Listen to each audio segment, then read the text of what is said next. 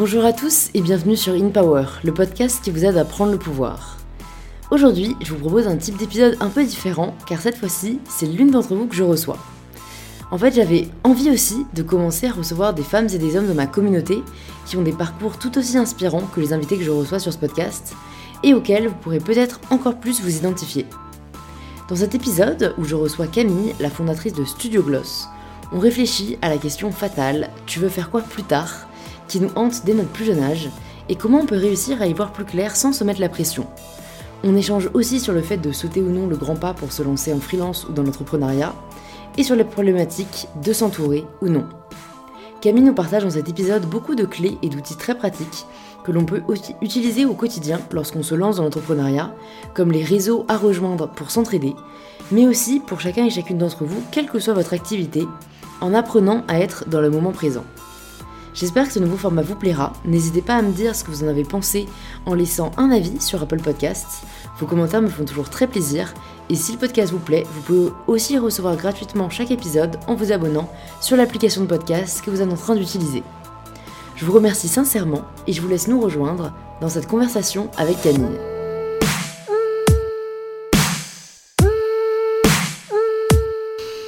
Great Ben, le podcast est lancé. Bonjour Camille. Bonjour Louise. Je suis ravie de te recevoir sur le podcast parce qu'en plus, bah, c'est une première parce que euh, Camille est, une de mes abonnées euh, et, en fait, ben, c'est la première abonnée que je reçois sur le podcast. Euh, et donc, du coup, j'aime trop. Je me demande si ça va pas être le début d'une petite série. Genre, mes abonnés ont du talent. ça, ça peut être super cool. Mais du coup, bah, écoute, pour celles et ceux qui ne te connaissent pas encore, est-ce que tu peux te présenter en quelques mots qui tu es? Ouais, donc je m'appelle Camille, j'ai 29 ans. J'habite à Lille et je travaille entre Lille et Paris. J'ai créé Gloss en 2016. Donc Gloss, c'est un studio de retouche photographique. On travaille avec des agences de com, avec des photographes, avec des marques. Euh, et, euh, et, on fait des campagnes nationales et internationales. Donc on fait par exemple des campagnes Ramadan au Qatar ou des campagnes Thanksgiving aux États-Unis.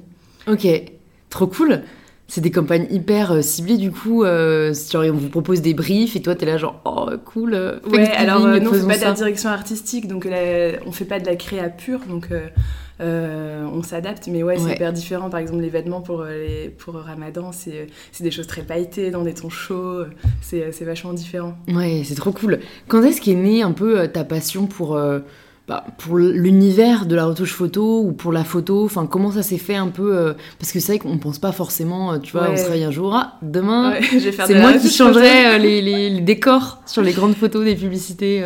Ouais, bah alors moi j'ai un parcours hyper rectiligne. Alors si tu prends à partir de mon stage de troisième, il était au labo photo des beaux-arts. donc en gros, mon parcours scolaire, ça a été une ligne droite vers ça, sans tergiversation. Euh, et, euh, mais la retouche, je l'ai vraiment découverte en stage. J'ai fait un BTS photo et euh, je me suis rendu compte que j'étais passionnée par l'image, par la belle image, par, par la beauté. Et qu'en faisant mon stage en retouche photo, je voyais beaucoup plus d'images qu'en en studio.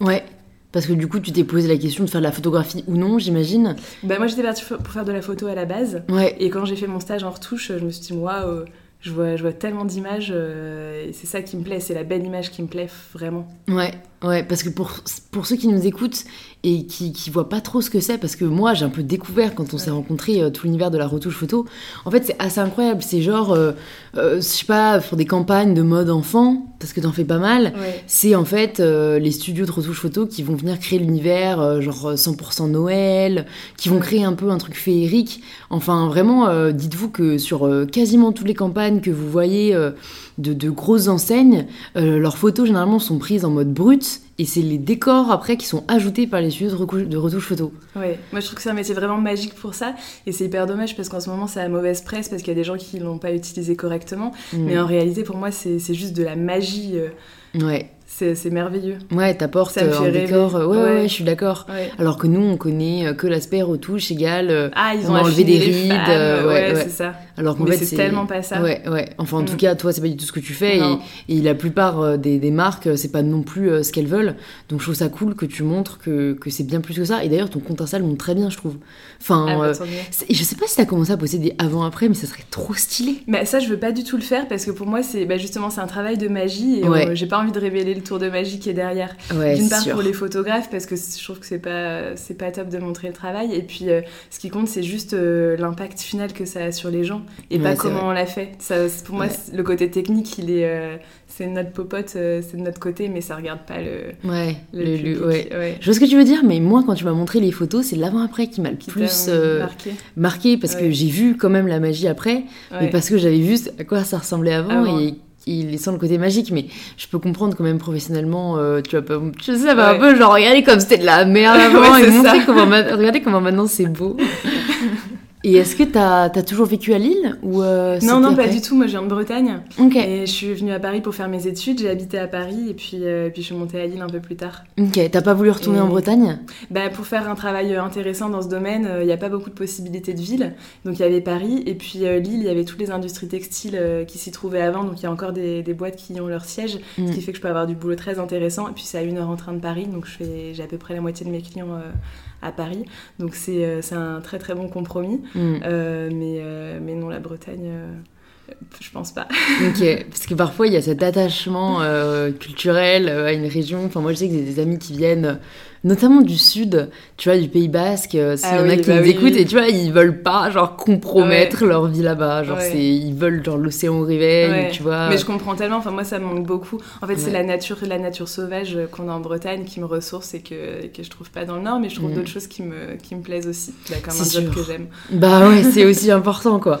Mm. Est-ce que euh, t'es déjà passé par des phases euh, où t'étais un peu perdu, euh, notamment sur ce que tu voulais faire plus tard, ou est-ce que t'as toujours su que c'était euh, l'univers de la photo qui te plaisait et que même si on peut entendre que c'est difficile, tu vois, de réussir dans ce milieu, euh, c'est là où tu voulais aller? Ouais, non, c'est vraiment là que je voulais aller. Euh, j'aime l'image, j'aime le design, euh, j'aime euh, l'art appliqué, j'aime Mm. j'aime tout ça, mais je savais que c'était vraiment ça.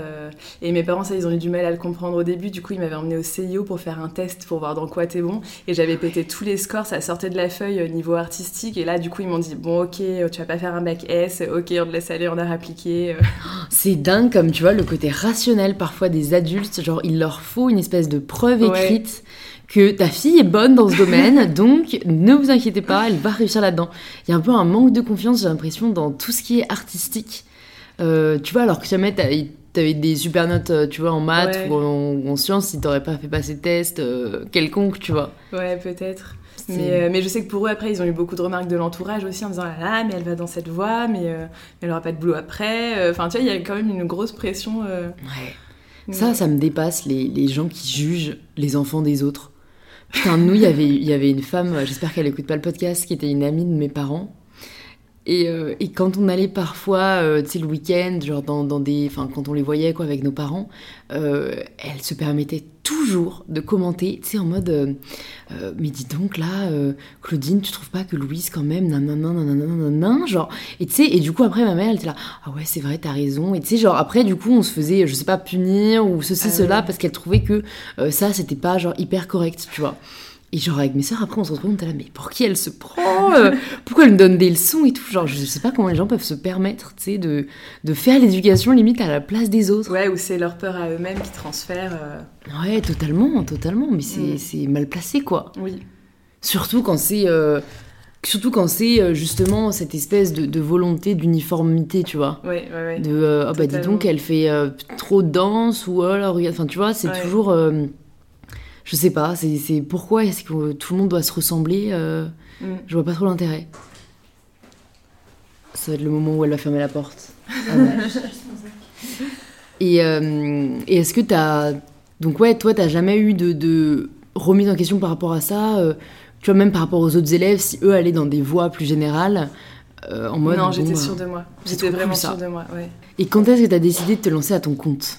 Euh, en fait, euh, j'étais salariée, j'avais jamais pensé à créer une entreprise parce que euh, dans mon entourage, j'avais personne qui était entrepreneur. Mais mais j'ai accumulé énormément de frustration parce que, parce que j'avais. En fait, je me suis toujours comportée comme une entrepreneuse, même en entreprise. Donc, je comptais pas mes heures, je voulais que les clients soient satisfaits, j'avais une vision sur le long terme, j'avais des envies de développement. Et en fait, tout ça, j'avais pas les clés pour le faire. Donc, Mhm. j'étais hyper, hyper frustrée. Et puis, à un moment, j'ai été trop frustrée jusqu'à ce que. Jusqu'à ce que je me dise stop, je crée ma boîte. Ok.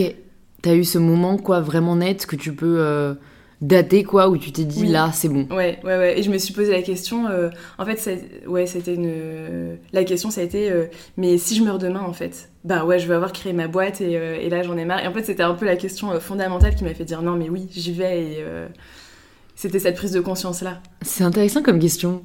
Si, si vous nous écoutez, posez-vous la question si vous mourrez demain, qu'est-ce que vous auriez envie d'avoir accompli?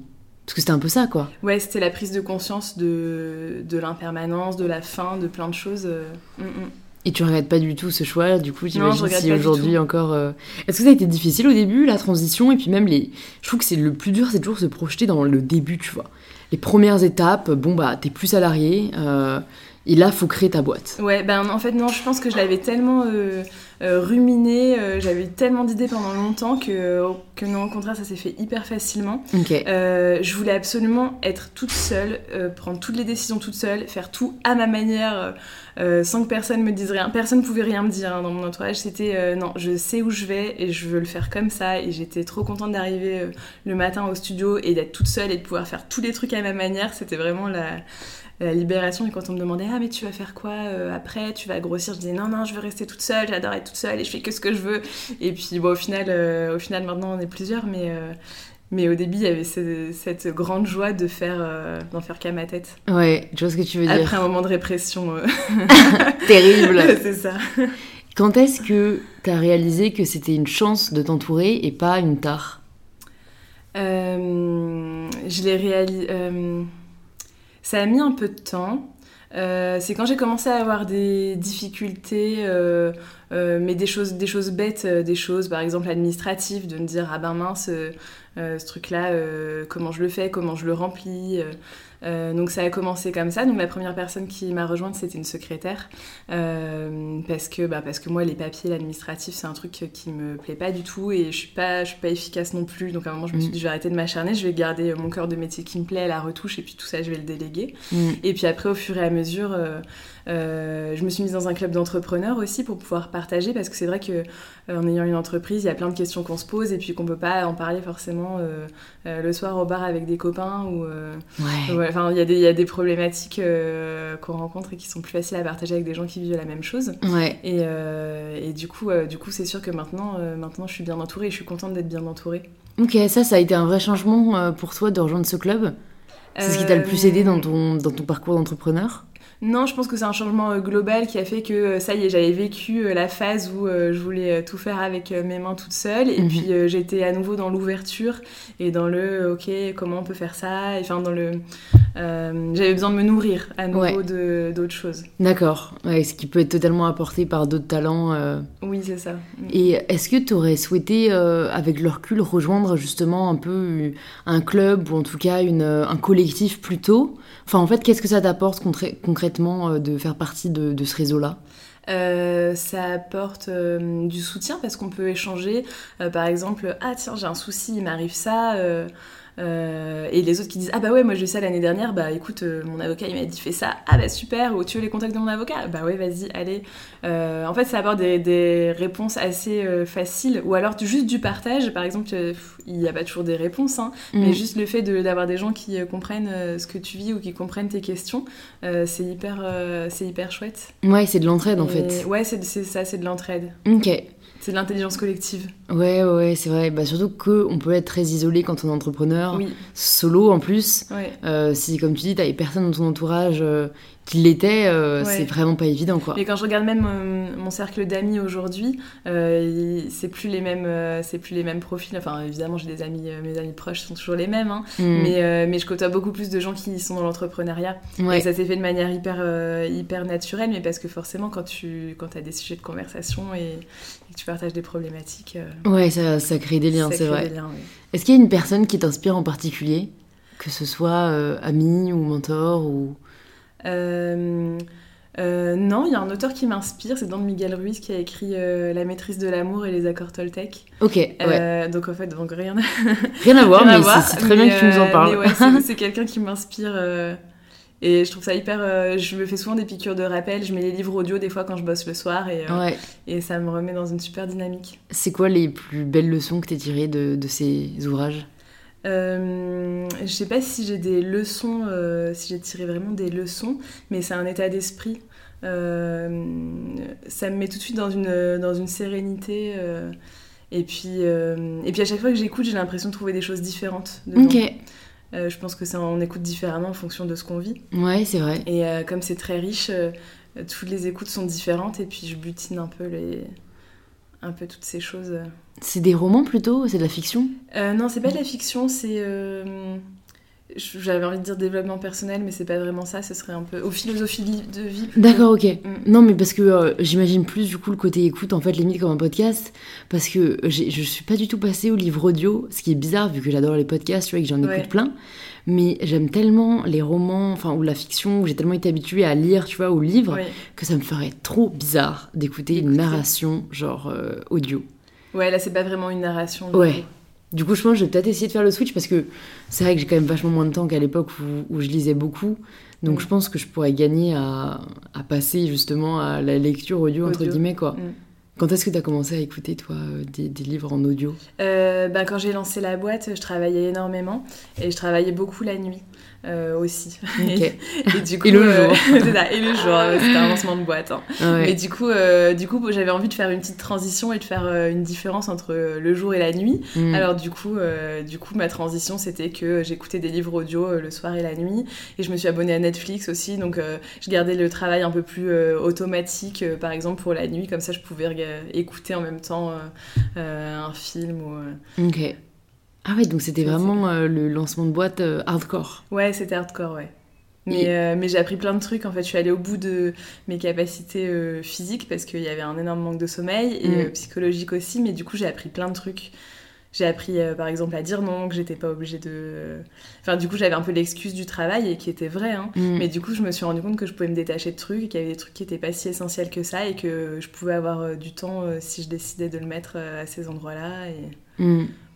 Qu'est-ce que tu dirais que tu as appris le plus depuis euh, que tu as lancé euh, ta, ta boîte? Euh, sur moi. C'est sur moi que j'ai appris le plus, je pense. Sur mes besoins Mm. et, euh, et sur comment. euh, Enfin, et sur les. Le fait que je les respecte plus maintenant, euh, ça m'apporte vraiment beaucoup de sérénité et, et puis de la force aussi. Donc en fait, c'est sur moi ouais, Mm. que j'ai appris.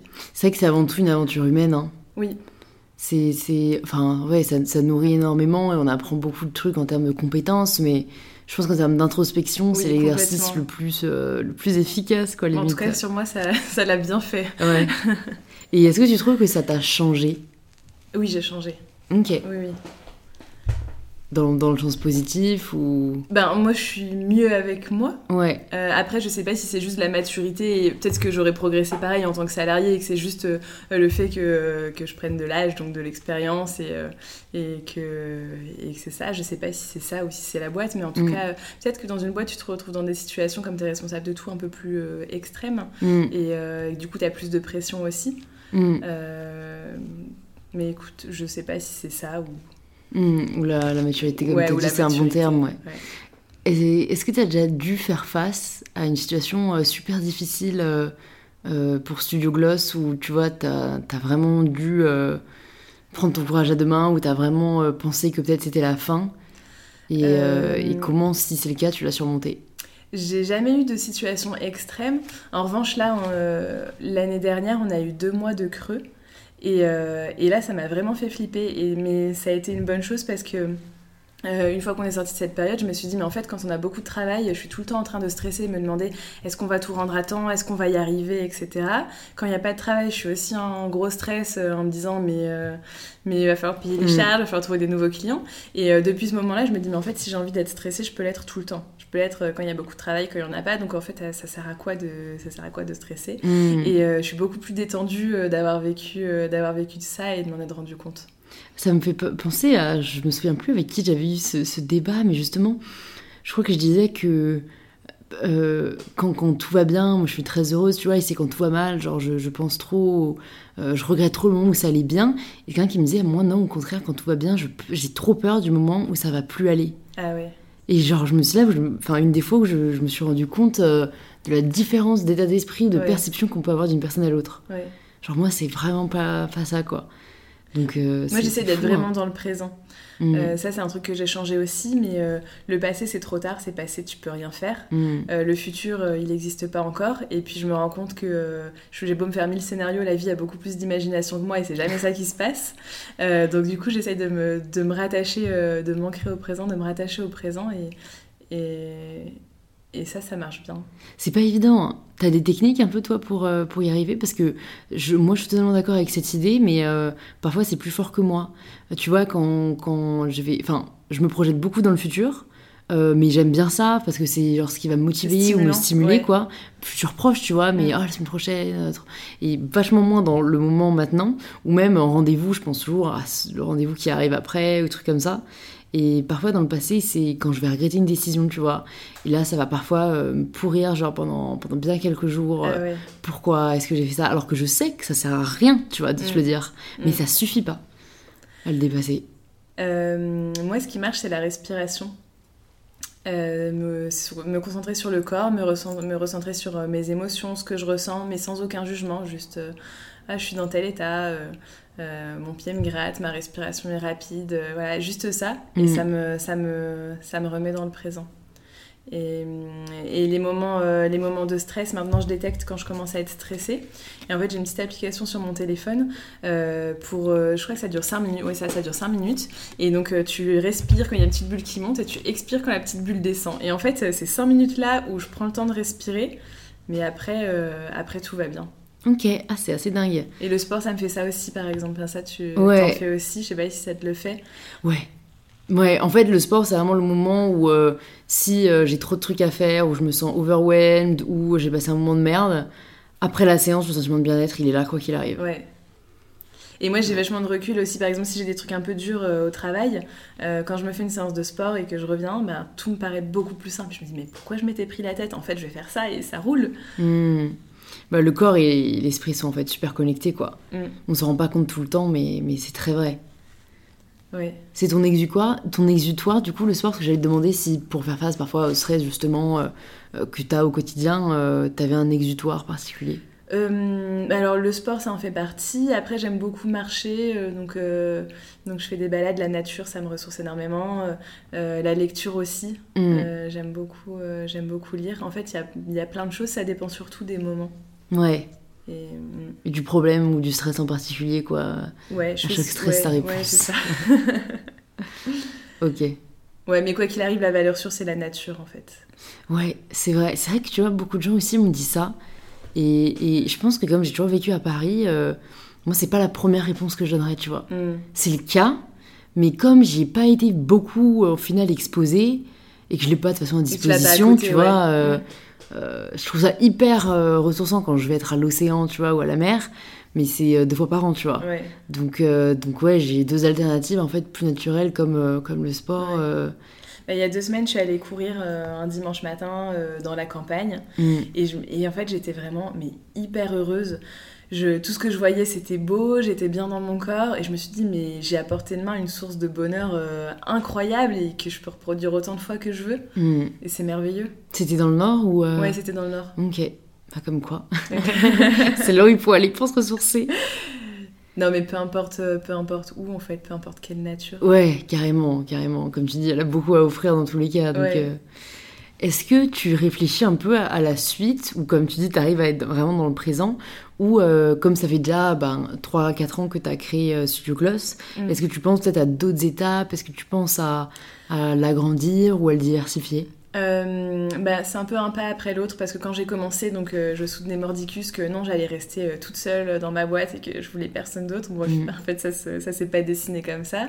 Et puis là, on est encore en cours de recrutement, donc, donc visiblement, c'était pas, c'était pas le chemin que j'avais imaginé au début. Mm. Donc je m'adapte, je m'adapte aux circonstances, mais même si je reste dans le présent, j'ai quand même une vision, j'ai Mm. quand même une vision à long terme.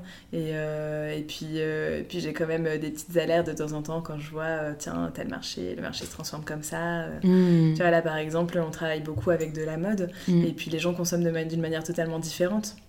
Donc euh, les marques de prêt-à-porter, elles, elles vont pas très très bien en ce moment.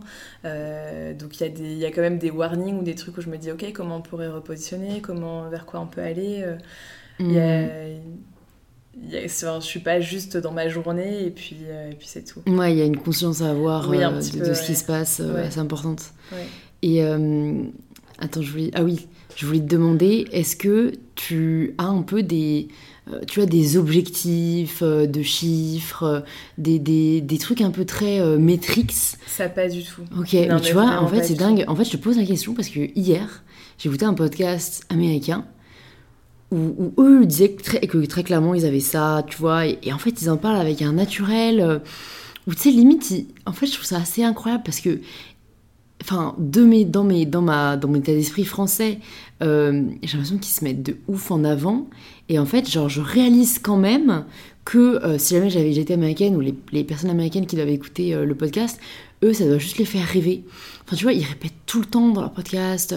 so the, the, year I made a seven figure for the first time, uh, it's the year when uh, I told myself I will do that, that and that. Donc, tu sais, en gros, traduction ils te disent noir sur blanc, donc euh, l'année où j'ai fait euh, euh, sept, enfin Seven Figures, il n'y a même pas de traduction en français, alors que c'est un truc hyper puissant aux, États-Unis. En gros, c'est quand tu atteins le million.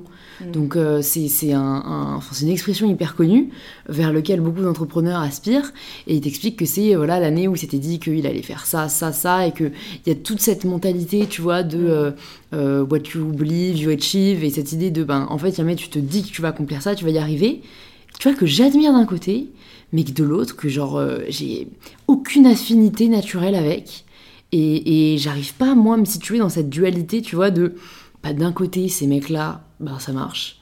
Enfin, en fait, c'est des personnes qui, du coup, ont tellement des objectifs. Euh, euh, enfin, tu vois, qui changent chaque année, qui sont clairs, qui sont écrits, qui sont précis, que ah, ils ont un peu aucun autre choix que d'y arriver parce qu'ils veulent y arriver. Et, et d'un autre côté, moi je trouve ça hyper pressurisant, hyper anxiogène et, et, centré un peu sur les mauvaises, euh, les, mauvais indicateurs, mais eux vont te dire, en plus ils vont à chaque fois te placer dans ces chiffres très financiers de euh, euh, et en fait c'est quand enfin when I when I when I realized my life was supposed to be a life of service, that, everything clicked. donc en gros, ils vont te dire des trucs hyper financiers deux minutes avant, et après ils vont te placer le fait que, en fait, ce qui marche, c'est quand tu mets ta vie au service des autres, et c'est ça qui apporte de la vraie valeur. Enfin bref, j'ai grave divagué, mais je sais pas si tu vois un peu ce que je veux dire. Ouais, je vois très bien. Mais euh, moi, je suis plutôt dans l'optique où je fais de mon mieux chaque jour. Hmm. Et du coup, euh, du coup, on verra quels objectifs euh, on atteint, mais, mais je fais de mon mieux chaque jour et, ça, c'est bien.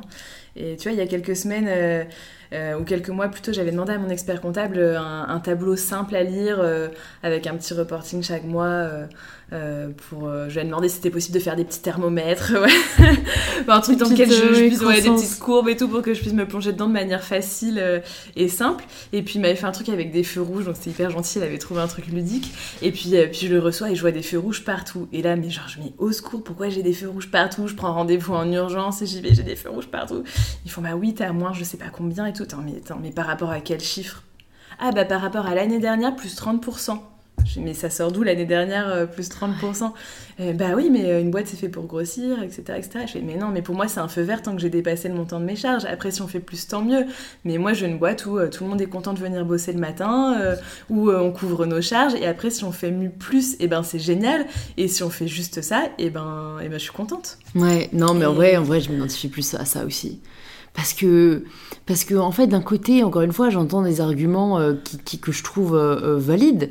Là dans le même podcast dont je te parle tu vois il disait justement qu'il y a des personnes bah, comme nous tu vois qui, qui vont dire moi mon but c'est pas forcément d'être méga big de faire le plus de, de bif possible. Genre je vois plus ma vie comme une vie qui a du sens et voilà tant que t'es dans le verre c'est déjà très bien.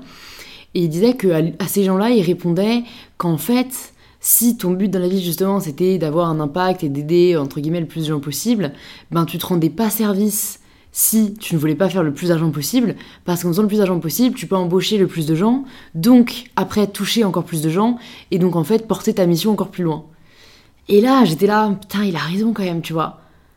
Mais bon, en fait, dans les faits, ça change rien à, mon quotidien, donc euh, je crois juste que j'entends, tu vois, j'enregistre, mais que c'est pas pour moi euh, le, Je pense fondamentalement que t'es pas heureux quand t'es trop, trop bille. J'en sais rien. Je pense que ça dépend aussi des gens, mais je trouve qu'après t'as tellement de contraintes, de pression, de stress. Après, tu as aussi une activité qui est plus stable parce que quand c'est plus gros, tu gagnes en stabilité aussi. Donc, euh, je pense qu'il y a des avantages et des inconvénients dans les deux. Ouais, c'est vrai, c'est vrai. C'est vrai, il y a un temps pour tout, il y a des personnalités pour tout, euh, mais, euh, mm. mais c'est intéressant de se poser la question, toi. Tu t'étais posé la question de te dire, bon, est-ce que. Parce que je sais pas si tu as déjà lu des livres, justement, un peu comme ça, de, de marketing ou de développement personnel, où ils donnent justement un peu des, des euh, guidelines ou des lignes à suivre en termes de si jamais tu veux développer ton business ou quoi. Et souvent, ça revient, cette histoire de analyser ses métriques ou comment faire pour croître. Ouais, bah alors ça, je suis pas du tout là-dedans, ça me parle absolument pas. Mais euh, tu vois, j'ai des amis qui ont fait HEC euh, et eux, clairement, ils pourraient reprendre mais une boîte, mais de n'importe quoi et la faire tourner du feu de Dieu. Euh, moi, c'est exactement l'inverse. Je viens de la photo mhm. et j'ai commencé à la production. Maintenant, j'en fais un peu moins, mais, mais, mais je viens du métier, on va dire. Mhm. Et, et, du coup, j'ai tout ça, c'est des. J'apprends mais, euh, mais c'est pas, euh, du coup, c'est pas la base de, mon, de ma boîte et de mon système. Carrément. Et du coup, d'ailleurs, tu t'es pas posé la question de t'associer avec quelqu'un beaucoup plus euh, business-oriented au début? Parce que ça peut faire peur parfois quand on n'a aucune. Enfin, tu vois, aucun, aucune connaissance vraiment du milieu financier. Non, non, je suis assez têtue. J'avais envie de foncer dans mes idées, de voir ce que ça donnait. ça a payé. Comme quoi, parfois, il faut s'écouter. Hein. Est-ce qu'il y a des gens qui ont essayé de te dissuader? Euh... Je me rappelle que j'ai mis un peu de temps à le dire à mes parents.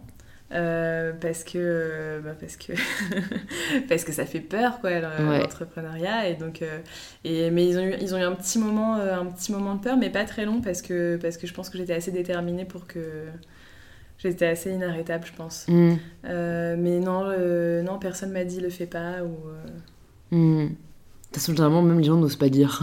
après, il y a personne qui m'a dit Ah, mais vas-y, fonce, c'est génial non plus, tu vois. J'ai pas eu. Euh, mais bon, ça s'est fait comme ça. De toute façon, tu t'es écouté, donc euh, c'est très cool, c'est le principal. Si, j'ai un client qui m'avait dit, à l'époque où j'étais salariée, il m'avait dit euh, Tu sais, on travaille avec une personne, pas avec une entreprise.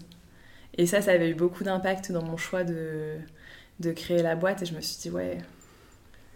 Bah, c'est vrai et c'est pas vrai.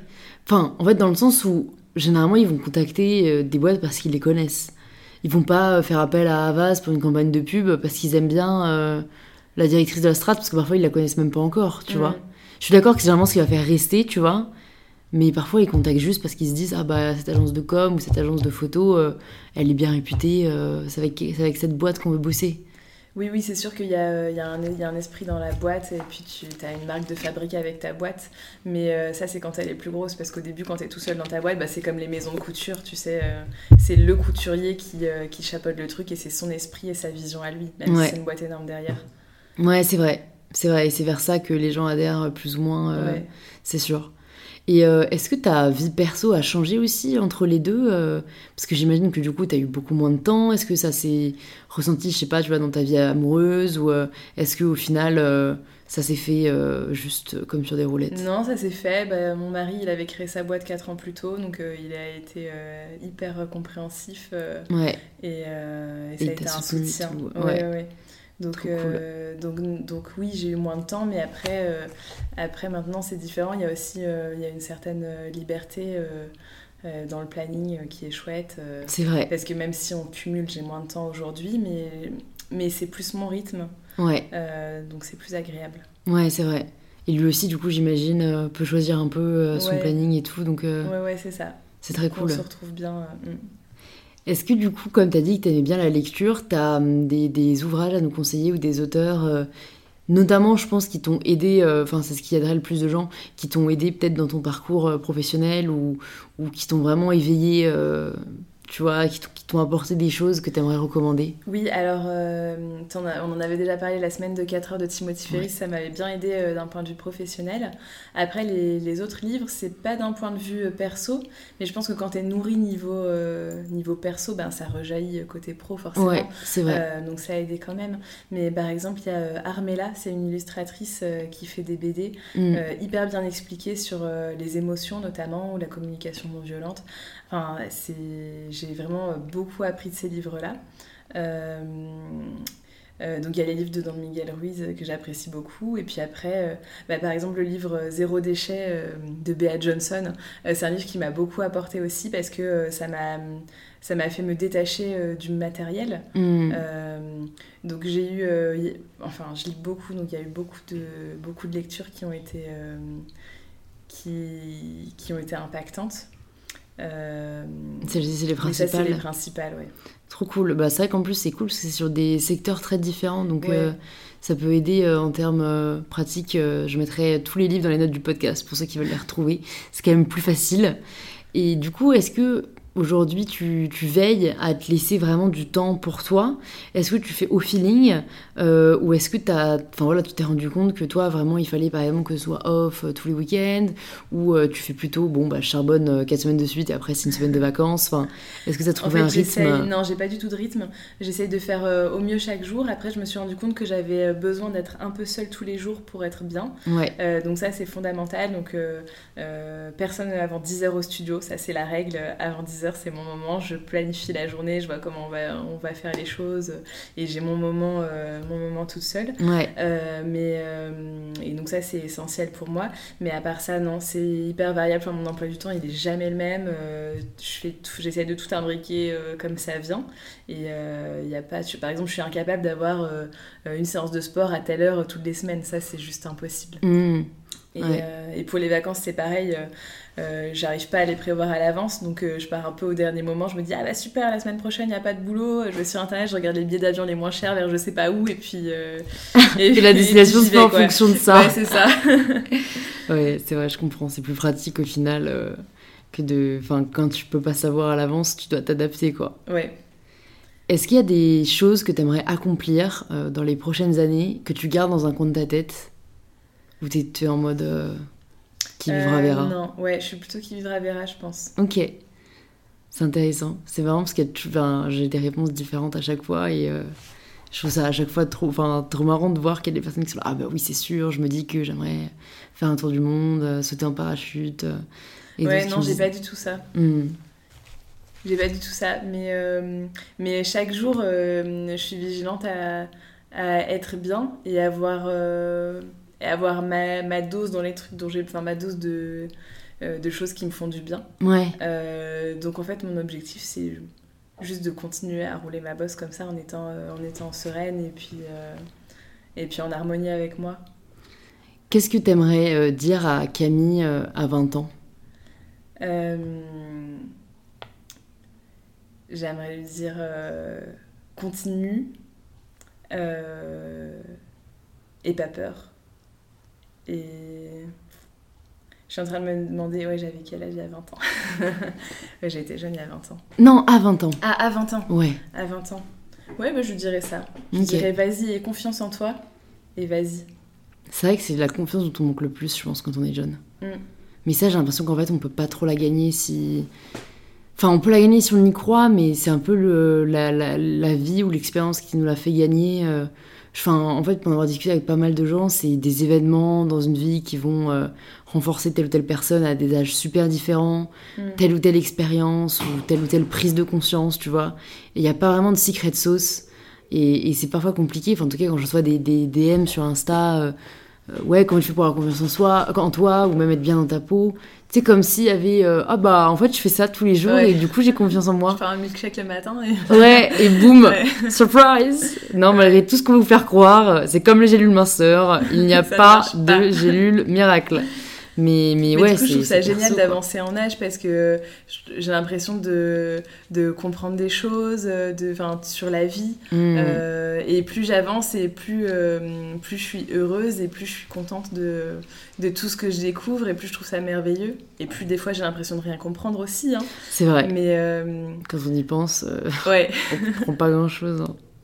Parfois j'ai des questions super vertigineuses de genre. Putain, imagine t'avais vécu il y a 2000 ans quelle aurait été ma vie? Et c'est trop. Parfois, c'est des trucs trop genre waouh. Ouais. Non, tu dis fais pas, tu dis si, pas si, ça, c'est pas J'ai ce genre de. Ça va.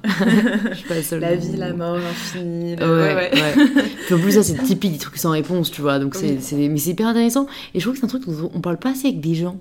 C'est parce qu'on a peur d'être incompris. Euh, justement d'être jugé ou Moi, il y a des personnes dans mon entourage euh, qui sont peu nombreuses, mais avec lesquelles je peux aborder euh, tous ces sujets et toutes ces questions euh, vraiment de vie. Euh, et ça fait du bien d'avoir d'avoir des gens qui parlaient de ça. c'est vrai c'est vrai parce que en soi il y a aussi le journaling je sais pas si tu le pratiques où on Non. peut un peu mettre ses idées à plat mais c'est vrai que j'ai toujours enfin été particulièrement euh, enfin en affinité avec plus le débat l'échange parce que je trouve quand même le fait d'avoir quelqu'un d'autre pour réagir à ce que tu dis ça peut toi te faire réaliser d'autres choses ou te faire remettre en question euh, certains, certaines croyances euh, Oui, oui, c'est sûr. il y a un échange un peu plus nourrissant quoi Oui. Et qu'est-ce que tu aimerais dire peut-être aux personnes qui pensent à se lancer, euh, quel que soit leur âge, et, et ben qu'aujourd'hui, toi, après euh, ces quelques années en tant que, que chef d'entreprise, euh, tu pourrais leur donner? De croire en soi et en ses idées. Euh, que s'il y a beaucoup euh, d'envie, euh, de plaisir à faire les choses, euh, ça marche. Euh, je pense que le plaisir, c'est vraiment euh, un accélérateur. Et quand on fait des trucs qui nous font pas plaisir, c'est comme essayer d'avancer avec un frein à main. Euh, donc, euh, donc il faut un peu de structure aussi, hein, forcément. euh, on n'est pas dans le monde des bisounours, mais je pense que le plaisir, c'est une bonne base pour Ouais. faire les choses. Je pense qu'on le sous-estime vraiment.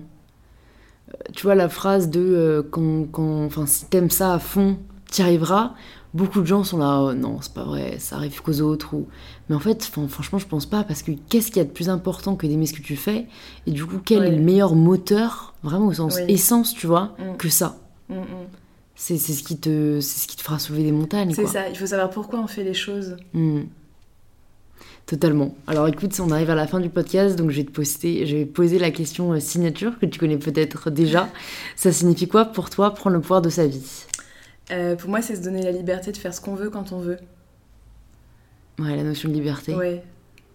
Ouais, ouais, de la liberté et de, et de, de soi-même, de faire attention à soi, à, à ses besoins. Et puis, euh, je pense qu'on peut pas, euh, on peut pas donner quand on n'est pas rempli. Enfin, euh, si je me remplis moi-même d'amour, je pourrais remplir les autres après. Et, et pour tout, euh, pour tous les aspects, c'est la même chose. Donc, faire attention à soi, ça permet après de, euh, de répandre, de répandre euh, les good vibes tout autour. Ouais, c'est une super belle métaphore. Ouais, ça vaut aussi pour le positif, quoi. Le positif attire le positif. Ouais. et si, si toi-même t'es bien et t'es rayonnant, tu pourras rayonner sur les autres et ça. ils rayonneront aussi sur toi. Ouais. Trop cool. Bah, merci beaucoup Camille d'être venue sur InPower. Ça m'a fait trop, trop plaisir. ouais, moi aussi, merci Louise. Où est-ce qu'on redirige euh, nos auditeurs et nos auditrices euh, qui veulent en savoir plus sur ce que tu fais ou qui veulent te retrouver euh, On a un site internet, Ouais. euh, Studio Gloss. Et euh, on a aussi un Instagram qui s'appelle Studio Gloss, mais vu que Studio Gloss était déjà pris, on a des underscores euh, avant et après chaque mot. C'est compliqué hein, ce genre de débat. euh. C'est pris sur l'Insta, comment on fait Donc euh, peut-être que tu pourrais les mettre en lien avec les bouquins. Ouais, totalement. Avec les bouquins, euh, l'appli, tu me diras aussi de respiration. Ça peut Oui. aider des gens. Et, Oui. euh, et le lien vers euh, ton Insta et ton site. Ok. On fait ça. Bah bisous, à bientôt. Bye. J'espère que cet épisode vous a plu. Si c'est le cas, vous pouvez me le faire savoir en partageant l'épisode sur Instagram, en taguant @inpowerpodcast et @mybetterself pour que je puisse le voir et échanger avec vous. Toutes les ressources aussi dont on a parlé avec Camille sont disponibles sur la page de cet épisode, dans les notes du podcast, et vous pouvez aussi retrouver Camille sur les réseaux, sur le compte Instagram @studiogloss. Ça m'a fait très plaisir de partager ce moment avec vous et je vous donne rendez-vous la semaine prochaine car le podcast vous accompagne même pendant le mois de juillet pour le tout nouvel épisode d'InPower.